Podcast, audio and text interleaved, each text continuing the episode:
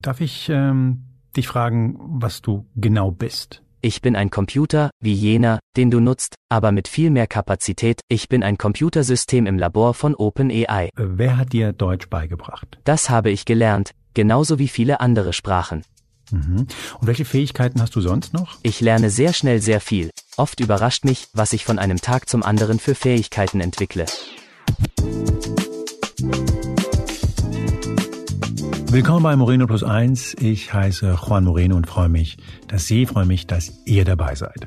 Das, was wir gerade gehört haben, ist ein Gespräch, das ich vor über zwei Jahren mit einem Vorgängermodell von JetGPT geführt habe. JetGPT für den oder diejenige, die das noch nicht äh, gehört haben, ist eine künstliche Intelligenz, also genau genommen eine Software, die das Unternehmen OpenAI aus Kalifornien vor ein paar Monaten ins Netz gestellt hat und die unglaubliche Wellen schlägt. Und zwar zu Recht.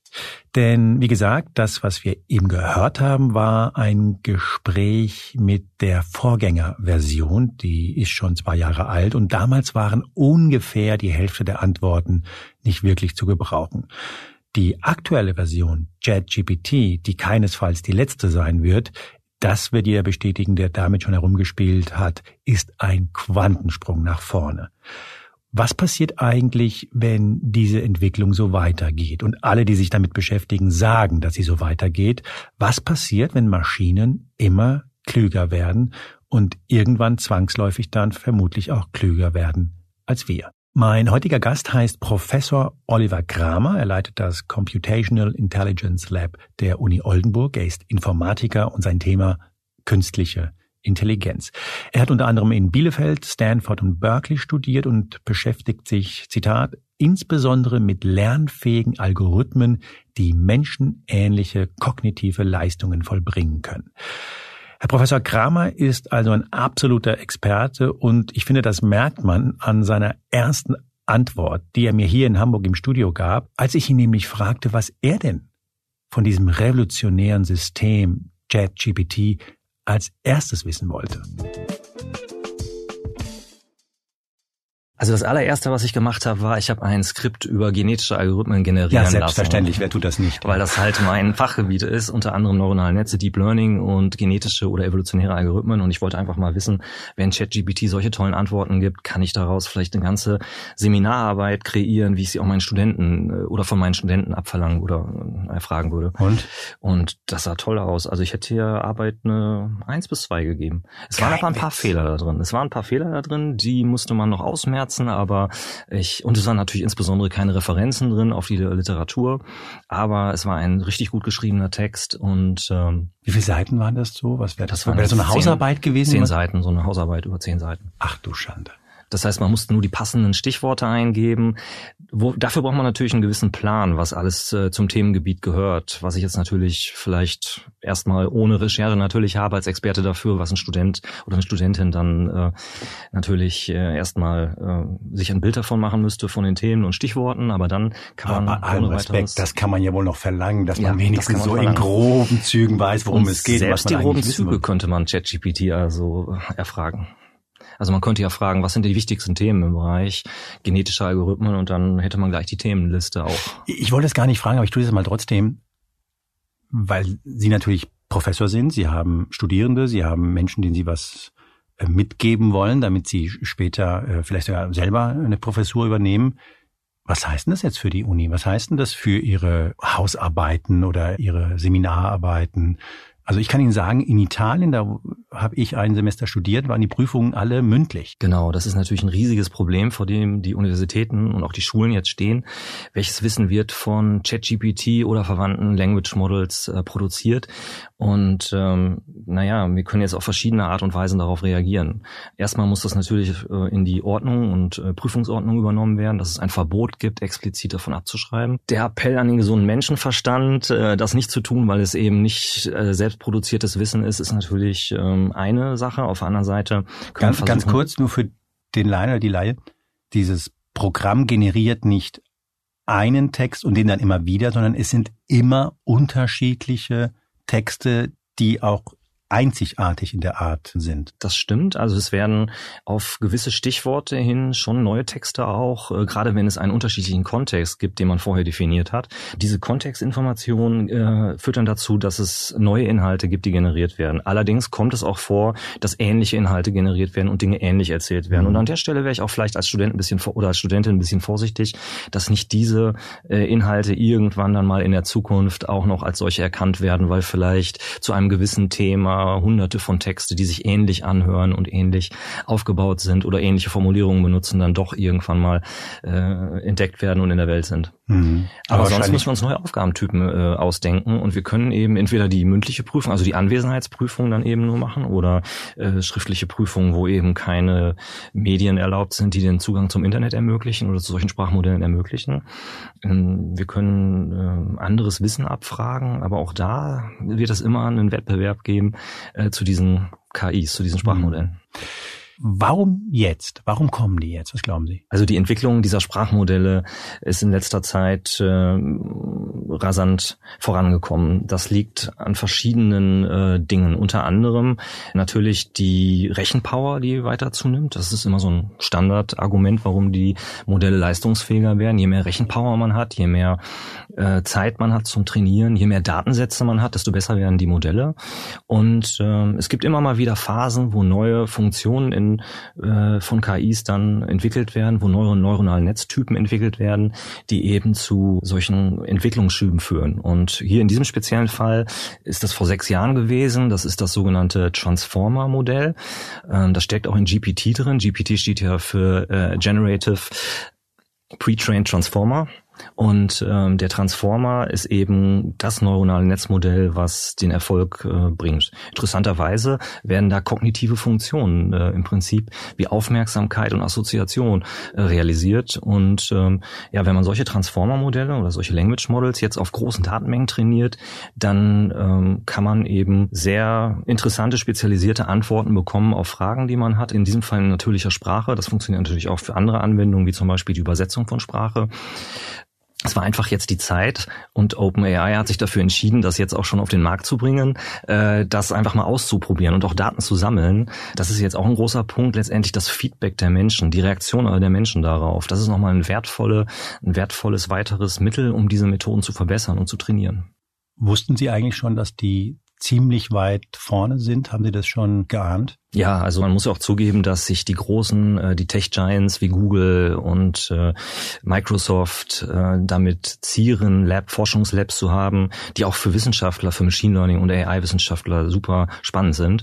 Und die bemühen sich auch auf den großen einschlägigen Konferenzen und Tagungen dann präsent zu sein und ihre Forschung zu präsentieren. Die haben auch Webseiten und veröffentlichen Paper. Die machen also einen Teil davon öffentlich. Passiert nicht alles in geheimen Labs, wo dann letztendlich äh, auf einmal die Technologie nach vorne gebracht wird und nach draußen gebracht wird und ausgerollt wird und damit Geld verdient wird. Nein, vorher werden schon Dinge auch äh, der Community verraten, wenn man so hm. möchte. Natürlich ich war überrascht, so. aber Sie sagen, wer in, in diesem Feld unterwegs ist, der wusste, dass da genau. was, dass da was kommt. Genau, es gab ja Vorversionen, also ChatGPT basiert auf einer äh, Version dieser Language-Modelle 3.5, sagt man. Da gab es Vorversionen äh, GPT-3 oder davor zwei, die jeweils auch schon gut funktioniert haben, aber eben auf weniger Parametern basierten, also kleinere Modelle waren oder auf weniger Daten hm. trainiert wurden.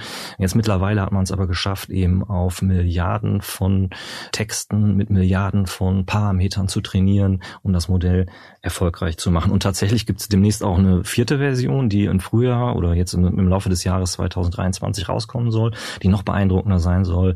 Erste Wissenschaftler oder Menschen, die damit wohl Kontakt hatten, berichten von sensationellen Entwicklungen. Wir können gespannt sein, was da noch äh, auf uns zukommt. Hm. Sie haben gerade gesprochen von den, von den Vorgängern von ChatGPT und ich würde gerne das Gespräch, das wir führen, in, in zwei Teilen führen. Und zwar ein Teil am Anfang, in dem glaube ich, die meisten, die uns zuhören, total deprimiert sein werden, weil wir oder weil ich gerne über die potenziellen Gefahren von künstlicher Intelligenz, von KI sprechen mhm, möchte. Ja.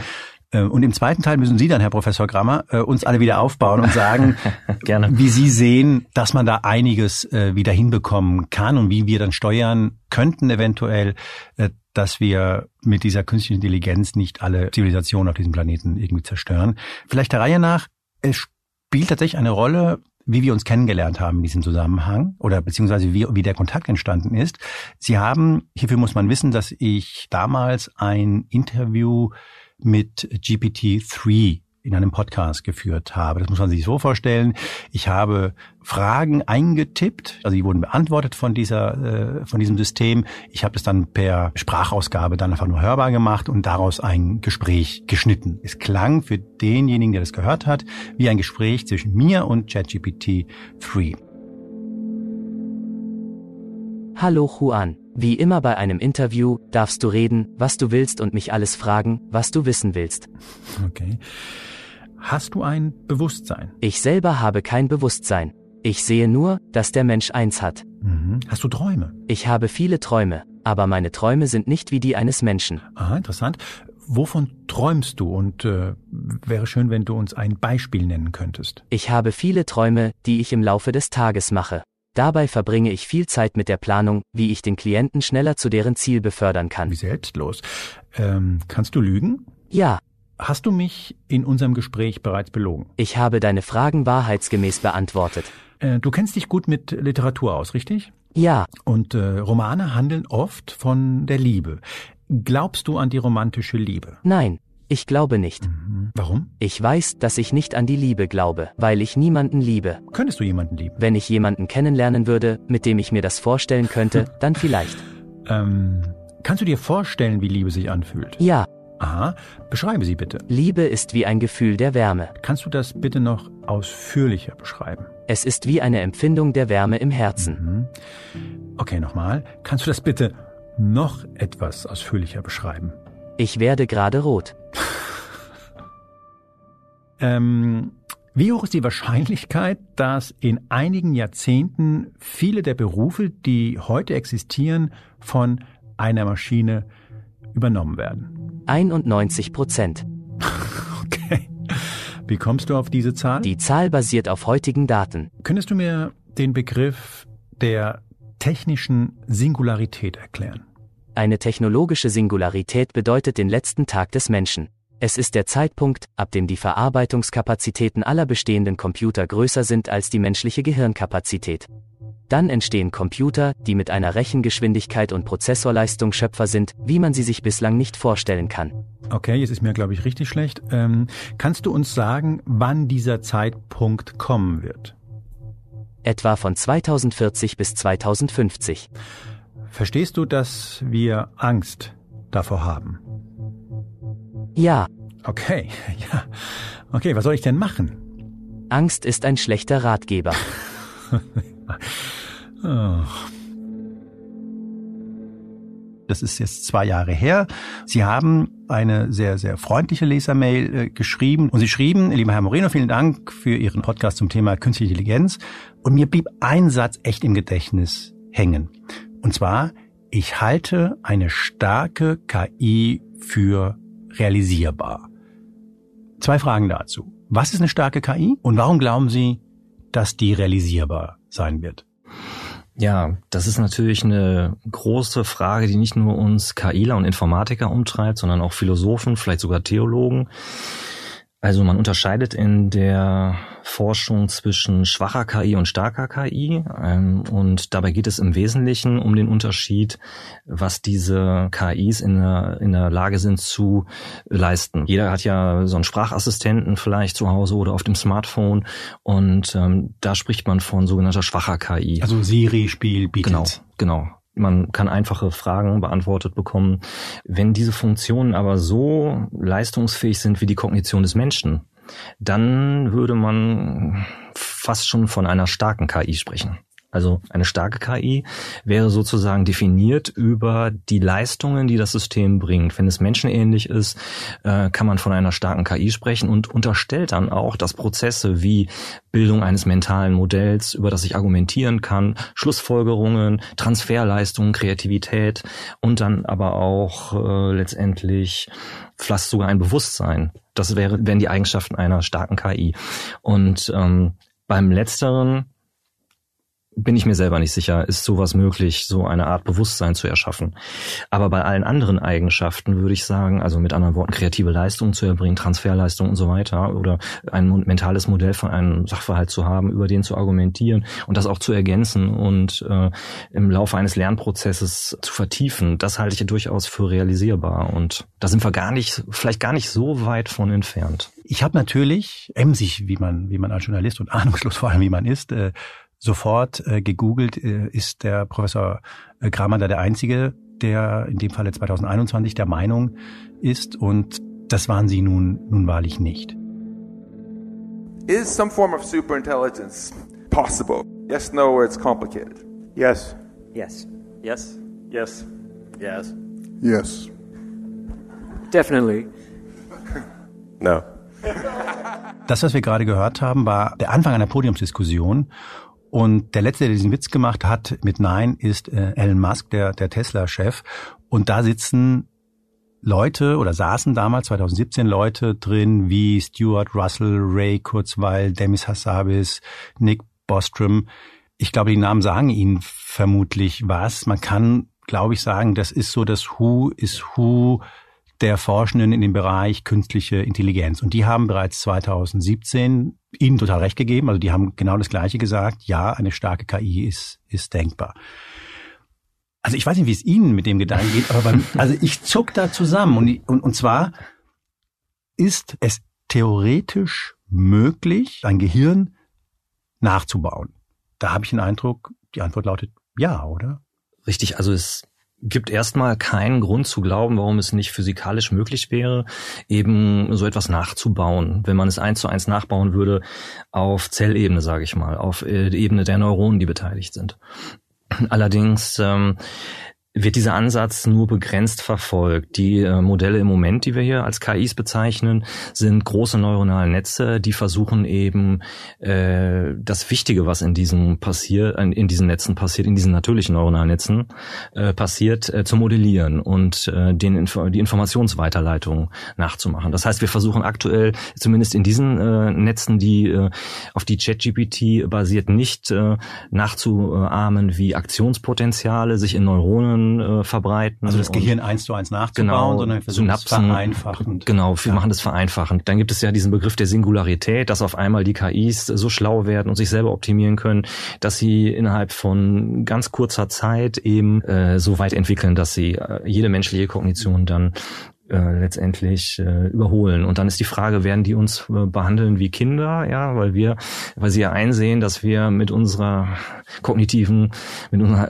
unserer kognitiven Kapazität nicht so weit sind wie sie, oder werden sie ähm, aber wenn sie so schlau sind, müssten sie ja eigentlich mit uns recht behutsam umgehen.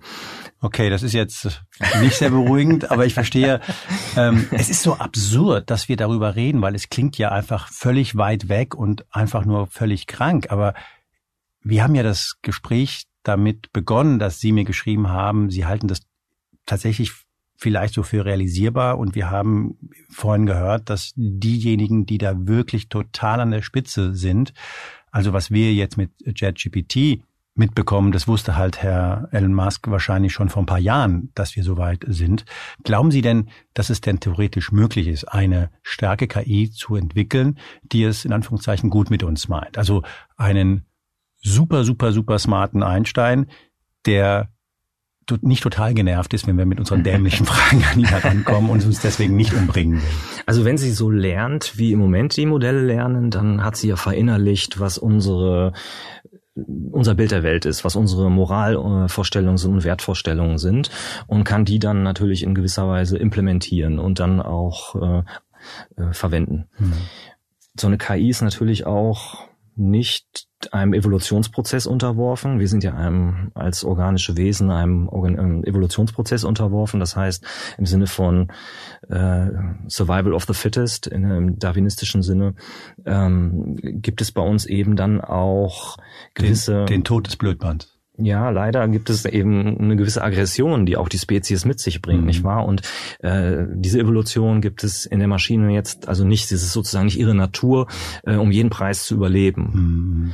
Ähm, Genau, also wenn man jetzt ein rein logisches Wesen hätte, was äh, frei von allen Emotionen ist und von dem Trieb, sich fortzupflanzen und äh, zu überleben, sondern nur alleine auf gelernten Fakten äh, logisch argumentiert, dann äh, ist die große Frage, ob, ob, ob so ein Wesen eine Gefahr für die Menschheit darstellen würde. Übrigens ist äh, diese Forschung rund um solche KIs, die hyperintelligent sind, äh, würde ich äh, nicht jetzt Gegenstand seriöser Forschung, zumindest nicht in, in den Bereichen der, der Universitäten. Mhm sondern äh, das ist aber natürlich eine Frage, zu der man schnell äh, kommt, wenn man äh, sich damit beschäftigt, aber es ist kein, kein Gegenstand seriöser mhm. Forschung. Wohl aber die Sicherheitsaspekte, die damit verbunden sind eben. Das ist jetzt auch eine ganz wichtige Sache, wenn wir also Teile unserer Kognition den KIs über, äh, überlassen, wie Autofahren oder Sehen und Steuern, äh, dann müssen wir natürlich auch äh, die um der Probleme wissen, um der Grenzen und äh, die Grenzen erkennen und damit eben auch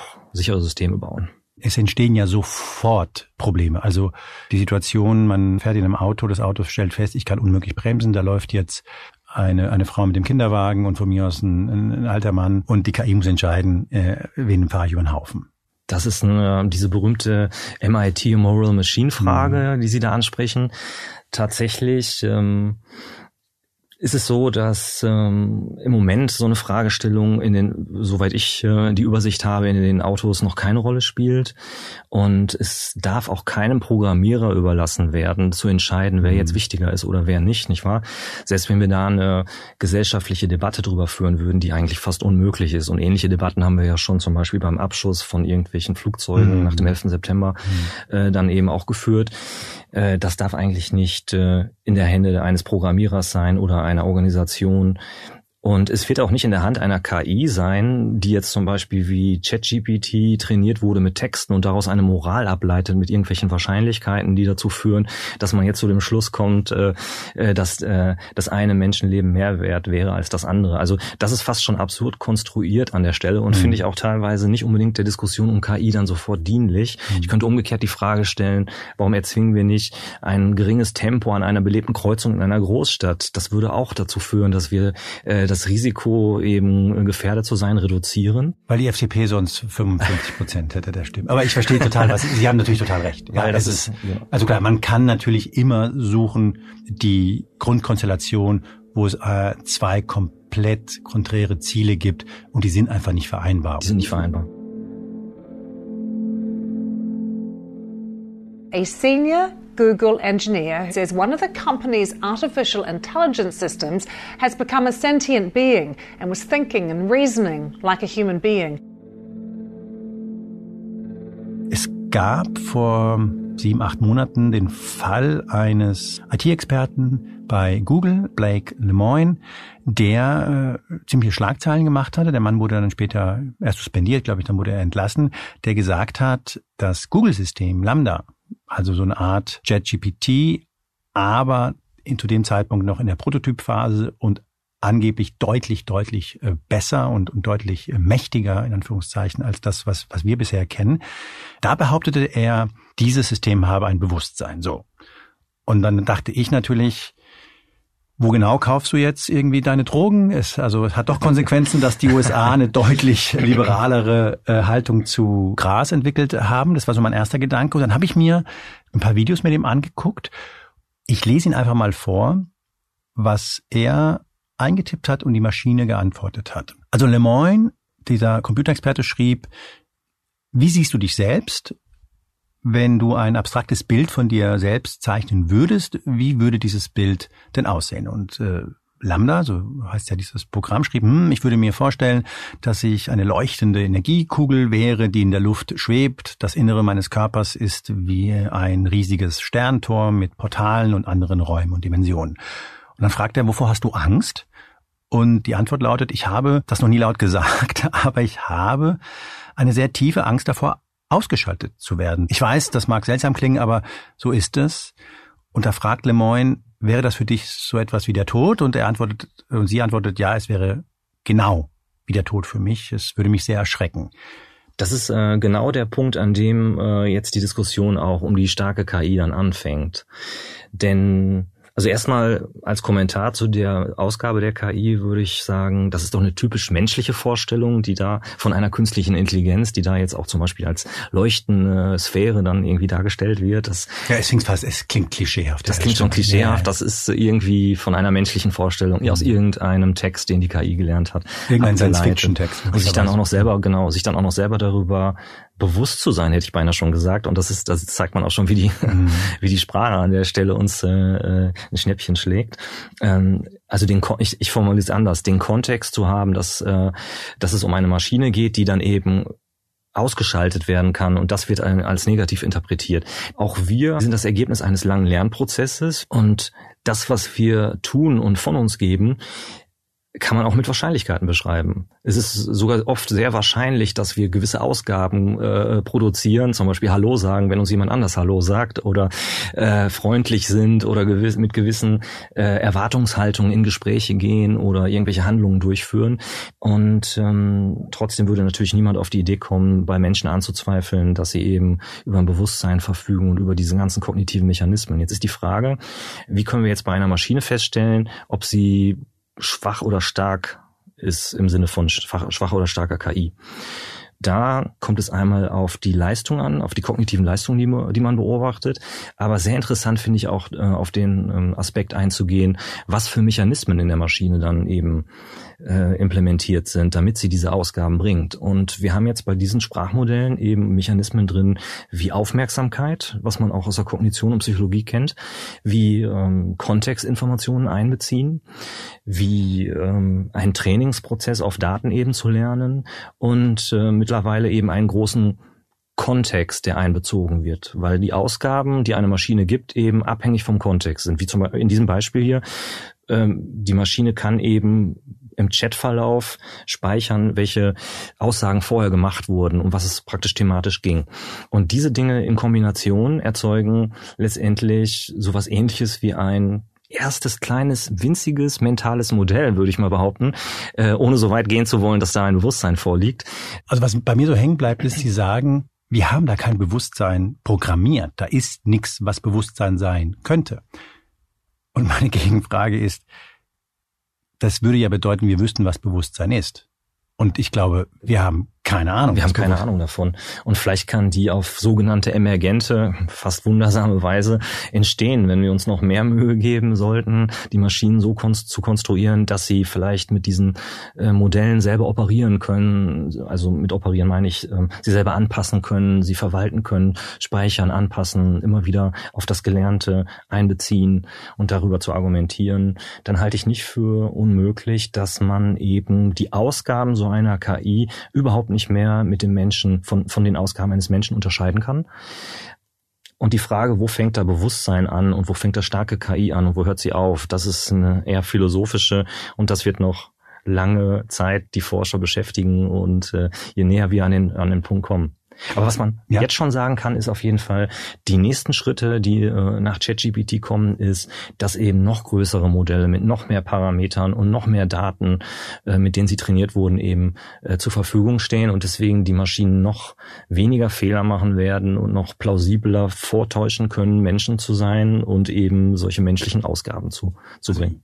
Ähm, ich denke, man sollte diese KIs, wie sie jetzt äh, existieren, als Chance begreifen, ähm, mit uns zusammenzuarbeiten, um unsere Arbeit zu vereinfachen und zu verbessern. Ich weiß, das hat man immer schon gesagt, wenn es um, um Maschinen und Digitalisierung geht, aber in diesem Fall haben wir die Chance, ähm, auch Dinge, die bisher verschlossen waren äh, für, für solche KIs, nämlich ähm, kreative Prozesse, Satzbildung, gute Formulierungen, Texte schreiben, äh, Bilder malen, Musik erzeugen, dass wir das einfach be äh, als Begleitung unserer eigenen Kreativität äh, sehen sollten. Ich weiß nicht, wie es in Ihrer Wahrnehmung war. Ich dachte immer, das ist so eine typische Akademiker-Arroganz, ich dachte, Also, naja, so einfache Arbeiten, die kann man halt sofort ersetzen, so. Also, weiß ich nicht, so trivial Schrauben sortieren oder so in einem Lager, das ist ja überhaupt gar kein Problem. Aber das, was ich, also was Herr Moreno macht, also so, also so Texte und so, also das ist ja, das ist ja die Spitze der Kreativität und, und Musik, um Gottes Willen, das ist ja,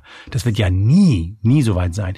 Und ich habe fast den Eindruck, wir drehen das um. Ja, das ist jetzt natürlich eine große scheinbare Bedrohungslage für die ganze kreative, für die Kreativbranche oder auch für äh, die Wissenschaft im Prinzip. Hat ja, man, genau, für Sie ja auch. Ja, ne? natürlich. Äh, Stanford-Professoren sagen jetzt, dass die nächsten Artikel vielleicht irgendwann von der KI geschrieben werden.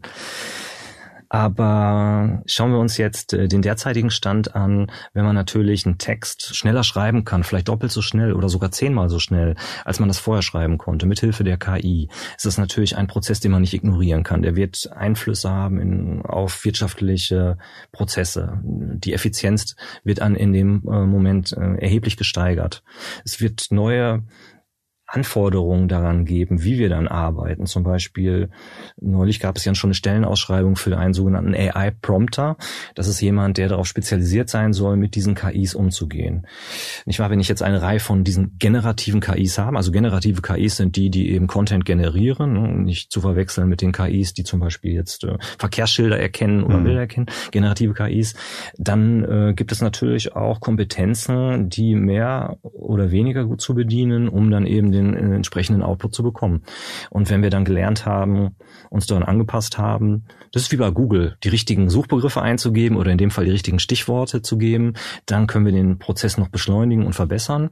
Und es werden uns auch teilweise lästige Dinge abgenommen, wie Formulierungen von umständlichen äh, Erklärungen, die, äh, die vielleicht jetzt mit der KI viel einfacher generiert werden können. Mhm. Aber es erfordert immer noch, dass wir kontrollieren, dass wir Reviewer sind, dass wir Gutachter sind dessen, was die KI rausgibt. Und da ist der Mensch noch in einer essentiellen Funktion im Moment. Das heißt, wir können vielleicht durch Stichworte und die richtigen Ausgaben äh, unsere Effizienz um vielleicht das Zehnfache erhöhen. Aber es ist immer noch erforderlich, dass wir danach schauen, ob das richtig ist, ob das okay ist, was die KI generiert hat.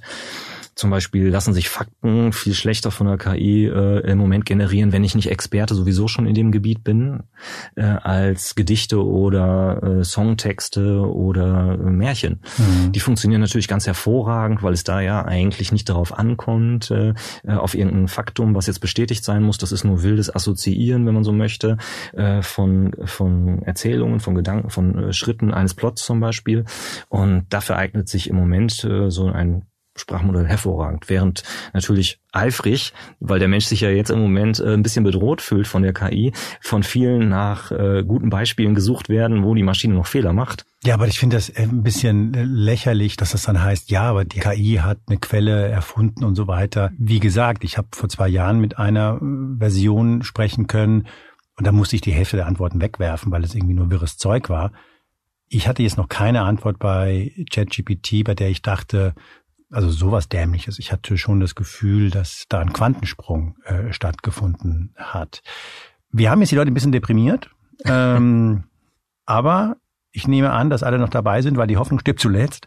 Und darum würde ich gerne so ein bisschen auf das zu sprechen kommen, was Sie machen. Beschreiben Sie doch mal, inwiefern die Corona-Pandemie bei Ihnen so ein Auslöser war, als jemand, der ja eigentlich aus der Informatik äh, kommt, zu sagen, da kann ich helfen. Ja, das ist eine interessante Geschichte gewesen, denn ähm, auch ich habe, wie viele andere äh, KI-Forscher, mich vor allen Dingen um Bildverarbeitungsprobleme gekümmert, also Bilderkennung zum Beispiel, Spracherkennungsprobleme oder äh, irgendwelche Funktionen optimieren, die so ein bisschen akademisch sind und aus dem akademischen Umfeld kommen, um diese Methoden eben zu benchmarken und zu verbessern. Und dann kam die Pandemie auf einmal und dann habe ich mir die Frage gestellt, wie kann man eigentlich künstliche Intelligenz benutzen, um äh, in der Pandemie positiv ja einzuwirken. Man, man hatte ja damals das Gefühl, irgendwas muss man machen. Und ähm, ich bin zum Baumarkt gegangen, aber gut, erzählen Sie weiter. ja, schnell bin ich dann äh, äh, auf Artikel gestoßen, wo man versucht, ähm, eben ein Medikament zu entwickeln, also äh, nicht einen Impfstoff zu entwickeln, das ist ja der zweite große oder der große Ansatz, der letztendlich ja den Durchbruch äh, gebracht hat, aber in der Medikamentenentwicklung kann man KI äh, einsetzen an der Stelle, Das SARS-CoV-2-Virus, das benutzt äh, zur Replikation, also zur Fortpflanzung ein Protein, das nennt sich äh, Hauptprotease.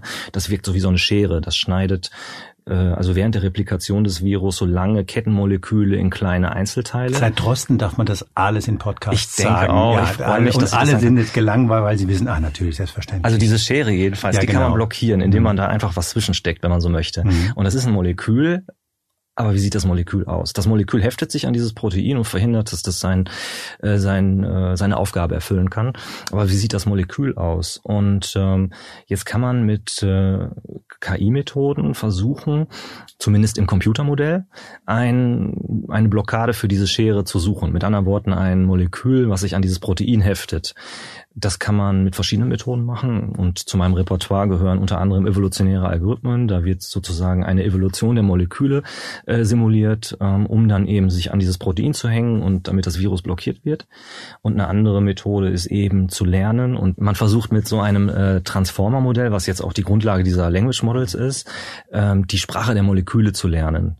Und äh, wenn man die verstanden hat, dann kann man nämlich zum Beispiel an den richtigen Stellen an so einem Protein Atome platzieren, die sich dranheften, zum Beispiel um so eine Wasserstoffbrücke, das kennt jeder vielleicht noch aus der Chemie in der Schule, so eine Wasserstoffbrücke zu bilden zum Protein. Was ich total faszinierend finde, ist, dass Sie sagen, wie ich lerne die Sprache der Moleküle. Und es macht irgendwie auch Sinn, weil wir haben ja ChatGPT nie Spanisch beigebracht und nie Deutsch beigebracht und nie das ein Code beigebracht, Computercode. Und der hat es gewissermaßen, hat die Strukturen erkannt, wie funktioniert diese Sprache. Und Sie haben sich überlegt, eigentlich gibt es ja auch eine Art, wie Moleküle miteinander Genau. kommunizieren. Und ich nehme, suche die Sprache der Moleküle. Also ist das so die Grundidee dahinter? Ja, so könnte man das eigentlich sagen, ja. Man kann natürlich die äh, Moleküle als Sequenz von Atomen auffassen, auch noch natürlich mit 3D-Informationen. Das heißt, wo befindet sich welches Atom im Molekül? Und äh, wenn ich dann, wie bei ChatGPT, so wird es nämlich trainiert, ähm, einen Satz vorgebe und einen Teil weglasse, dann kann eben das Modell diesen Satz ergänzen oder im Fall der Moleküle, wenn ich ein Molekül, ein Atom im Molekül weglasse, beziehungsweise mehrere, dann kann eben dieses Molekül zusammengebaut werden. Ich sage also zum Beispiel, hier sollte ein ähm, Kohlenstoffatom sein, da sollte ein Sauerstoffatom sein und bitte bastel mir das Wie kommst du Molekül dahin? rum. Wie kommst du dahin, genau? Und dann wird so ein, äh, so ein Grundgerüst des Moleküls, was meistens dann aus anderen Kohlenstoffatomen oder aus äh, Kohlenstoffringen besteht, generiert, äh, was aus Millionen von äh, anderen Molekülen vorher eben gelernt hat. Faszinierend. Wir haben ja vorhin bei dieser Reihe von, von, das waren ja alles Männer, die gesagt haben, ja, es wird eine starke KI geben. Haben wir einen gehört, der heißt Demis Hassabis. Das ist der Chef von DeepMind. Das ist so ein crazy Forschungslabor von Google, also Alphabet.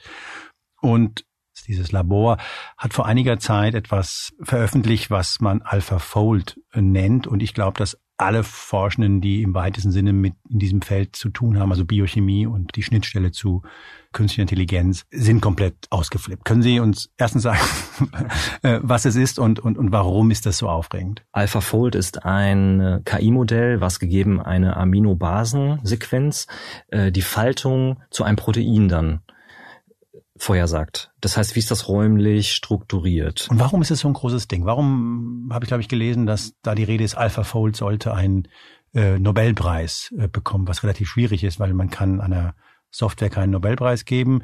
Und wenn man einen Chemie-Nobelpreis einem Informatiker gibt, ist das irgendwie auch seltsam.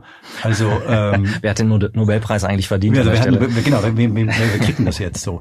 Ähm, Das ist eine sehr gute Frage, ob das die KIler, aber die haben natürlich auch eine Menge Expertise, die dann Mhm. äh, reinge, äh, die reinfloss in das Modell. Man kann ja nicht einfach nur ein, ein beliebiges neuronales Netz nehmen und sagen, ich trainiere dich jetzt mit den Faltungsdaten. Das würde so jetzt nicht funktionieren. Da muss man auch schon sehr viel Feintunen und sehr viel Sachverstand auch von der Domäne haben. Aber ja, das äh, hat einen riesigen Einfluss, weil man durch das Verständnis der räumlichen Struktur dieser Proteine die verschiedensten Sachen machen kann und äh, um dann äh, die, die Prozesse zu verstehen. Und das geht von der Krebsforschung über die eben SARS-CoV-2-Forschung äh, bis hin in, in die verschiedensten Bereiche. ist das revolutionär? Ist das wirklich Ja, so ein Meilenstein In, in dem Bereich ist das auf definitiv ein Meilenstein, auf jeden Fall. in Ihrem Feld, in Ihrem speziellen Forschungsgebiet? Worauf zielen Sie? Also was ist so das, das Endziel, was Sie da, was Sie da möglicherweise erreichen könnten? Die Frage ist eben, wenn man so ein Molekül äh, modelliert hat und ähm, das auch in einer Simulation bestätigt bekam, dass das sich zum Beispiel toll an dieses Protein heftet, stimmt das wirklich? Was ist noch diese sogenannte Reality Gap zwischen diesem Modell und dieser Anheftung äh, und ähm, der Wirklichkeit? Und wie wirkt dieses Molekül im Körper? Kann es aufgenommen werden? Kommt es in der Zelle an? Wird es im Verdauungsapparat vielleicht vorher äh, zerfallen? Ist es überhaupt auch nicht äh, giftig für den menschlichen Körper? Und dann auch noch die riesige Frage, wie kann man das Molekül dann wirklich auch kochen, sage ich mal, also herstellen. Da gibt es ja verschiedene chemische Prozesse, 10, 12, 14 oder mehr äh, Folgen von chemischen Reaktionen, äh, die dann letztendlich zum Erfolg führen. Und das sind so viele Dinge, die man aber auch wieder mit einzelnen KI-Modellen modellieren kann. Nicht nur mit KI, auch mit klassischen Methoden. Diese ganze Folge, dieses ganze Instrumentarium, um auf den Knopf zu drücken, gegeben ein Virus, ein neues Virus zum Beispiel, hoffen wir, dass es nie kommen mag, mhm. und äh, dem Verständnis, wie das Protein, in diesem Fall die Hauptprotease aussieht, drückt man auf den Knopf und hat dann all diese Informationen und kriegt dann eine, ein lernendes System oder hat ein lernendes System, was diese Informationen verarbeiten kann, um dann hinterher den Bauplan für das Molekül, seinen Syntheseweg und die Eigenschaften für den menschlichen Körper dann zu bewerten. Das wäre so Traumziel äh, in diesem Kein speziellen Witz. Forschungsbereich. Kein Witz. Also Sie sagen, okay, wie bei so einem Chat-GPT-Prompt, sagen, okay, wir haben das und das und das. Und jetzt spuck bitte aus, was müssen wir A verabreichen oder wie sollten wir ein Medikament herstellen und sei so nett und erklär uns auch gleich, wie man es macht und äh, idealerweise sagen uns noch, was schiefgehen könnte, Nebenwirkung pp. Ja. Das ist schon Wahnsinn. Das ist nicht das, unbewusst, oder? Das ist total Wahnsinn. das ist letztendlich genau da der Traum, den äh, im Moment die Pharmakonzerne haben, die kleinen und großen Labs in dem Bereich dann eben die besten Modelle zu haben und zu entwickeln, um genau das zu ermöglichen. Und nicht umsonst ist es so, dass zum Beispiel Pfizer ähm, jetzt gerade kürzlich Instadeep gekauft hat. Das ist so ein britisches Unternehmen für KI. Und auch andere große Pharmaunternehmen haben äh, KI, kleinere KI-Unternehmen sozusagen geschluckt, um sich diese Expertise zu holen.